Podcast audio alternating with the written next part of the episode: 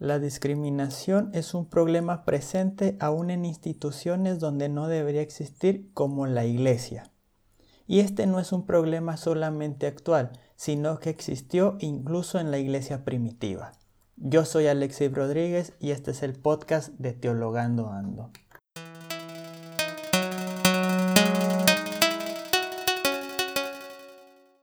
¿Qué tal amigos de Teologando Ando?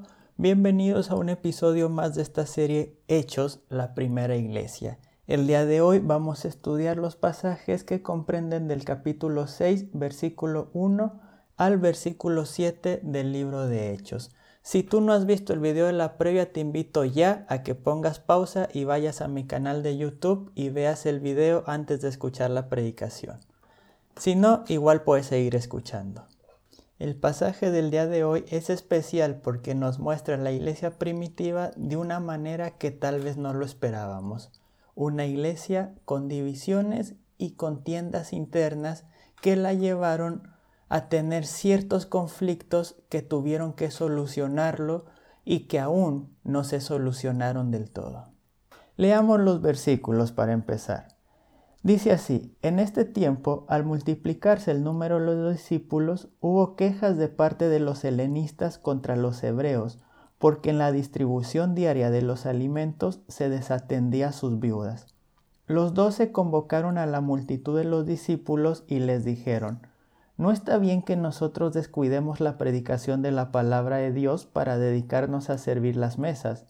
Hermanos, Busquen entre ustedes siete hombres que tengan buena fama en la comunidad, llenos del espíritu y de sabiduría, y los designaremos para esta tarea, mientras que nosotros nos dedicaremos a la oración y al ministerio de la palabra. Esto pareció bien a toda la multitud y eligieron a Esteban, hombre lleno de fe y del espíritu, a Felipe y a Prócoro, a Nicanor y a Timón, a Pármenas y a Nicolás, prosélito de Antioquía los presentaron a los apóstoles y estos, después de orar, les impusieron la mano. La palabra de Dios se difundía, el número de los discípulos crecía considerablemente en Jerusalén y una gran multitud de sacerdotes abrazaba la fe. Tenemos un pasaje que está encerrado por dos versículos que nos hablan de multiplicación. En el versículo 1 nos habla de una multiplicación de los discípulos, mientras que en el versículo 7 nos habla de la multiplicación de la palabra. Ya habíamos mostrado antes cómo el libro de Hechos se enfoca en la multiplicación de los discípulos y de la palabra, pero también habíamos dicho, y ahora se hace más claro, que con el crecimiento de una comunidad siempre va a haber diferentes problemas es decir, crecimiento es igual a problemas. En este caso, el problema se da con la distribución de los alimentos.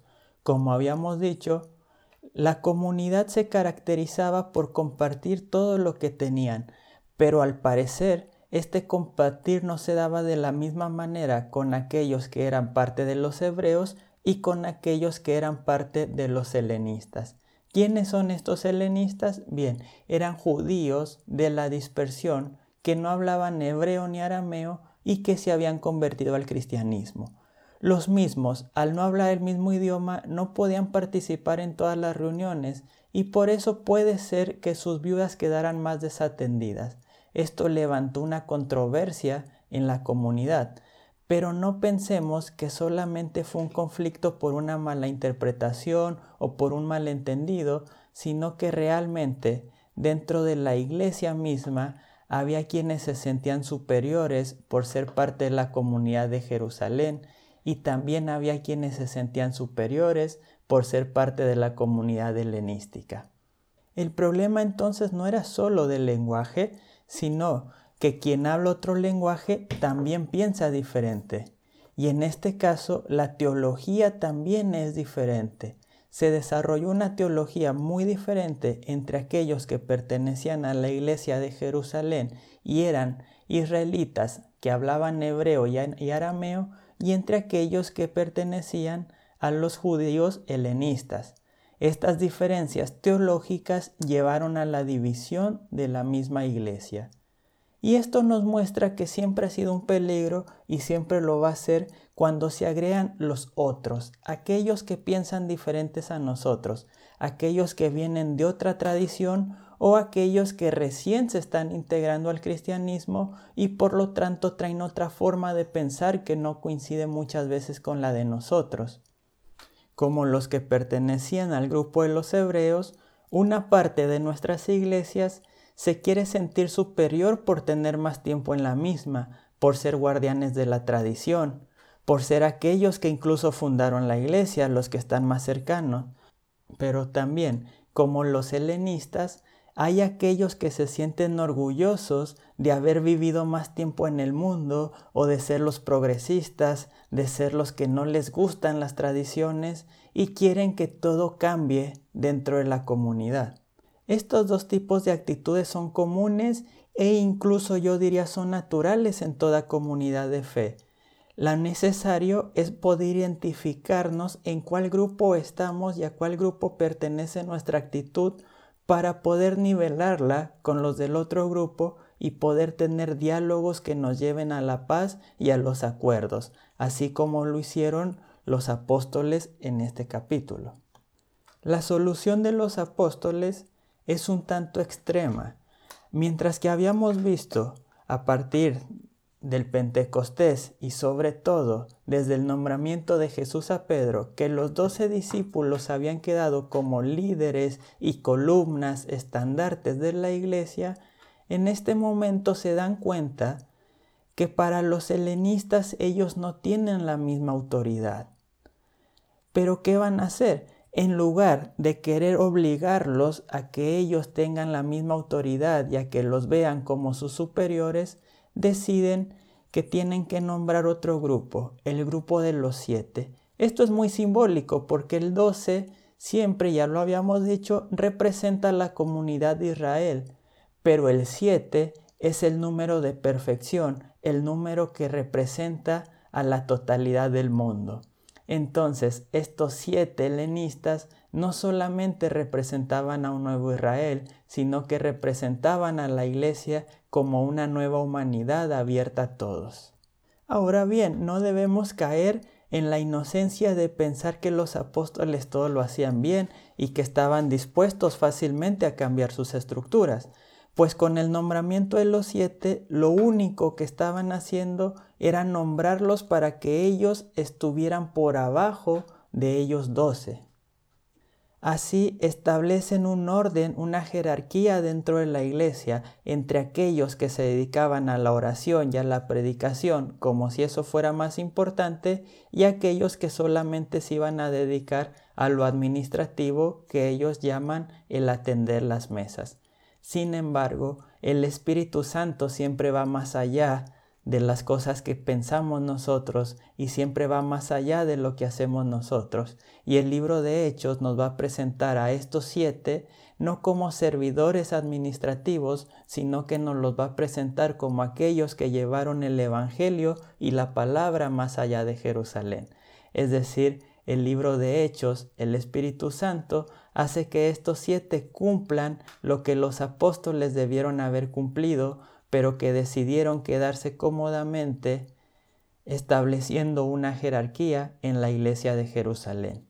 Más adelante en el libro de Hechos vamos a ver cómo esta iglesia de Jerusalén cada vez tuvo menos importancia y al final en la historia terminó casi por desaparecer es de llamar la atención la repetición de la llenura del Espíritu Santo. Se dice en el versículo 3 y se dice de nuevo en el versículo 5 refiriéndose a Esteban. ¿Qué nos dice la llenura del Espíritu Santo?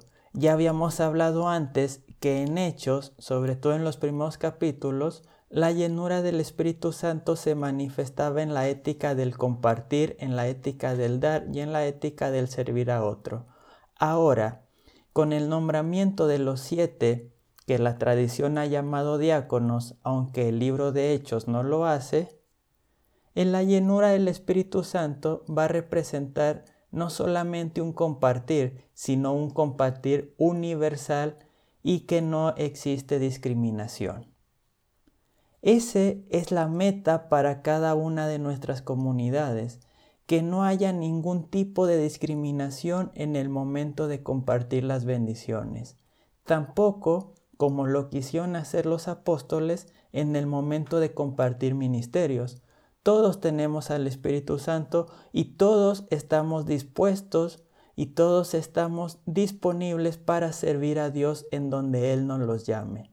Como iglesia necesitamos dar oportunidad a todo aquel que quiere servir, a todo aquel que quiere hablar y a todo aquel que quiere enseñar también, capacitándolos para poder predicar de la mejor manera el Evangelio de Jesucristo.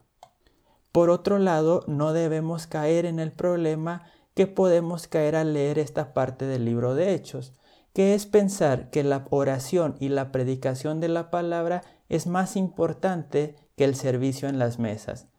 Pues el Evangelio de Jesucristo, y después va a quedar claro a través de toda la historia, no compara estas dos cosas, sino que las pone en el mismo nivel. Aquel que predica la palabra tiene que estar dispuesto a servir en las mesas a sus hermanos. Y aquel que sirve en las mesas a sus hermanos, de una u otra manera, ya está también predicando la palabra. No existe en la iglesia un ministerio más importante que el otro, sino que cada uno cumpliendo su ministerio es la única manera en que podamos servir a los demás y sobre todo glorificar a Dios sin que exista ningún tipo de discriminación. Muchas veces para lograr esto es necesario los cambios de estructura. La gran pregunta para todas las iglesias el día de hoy es, ¿estamos dispuestos a cambiar nuestras estructuras?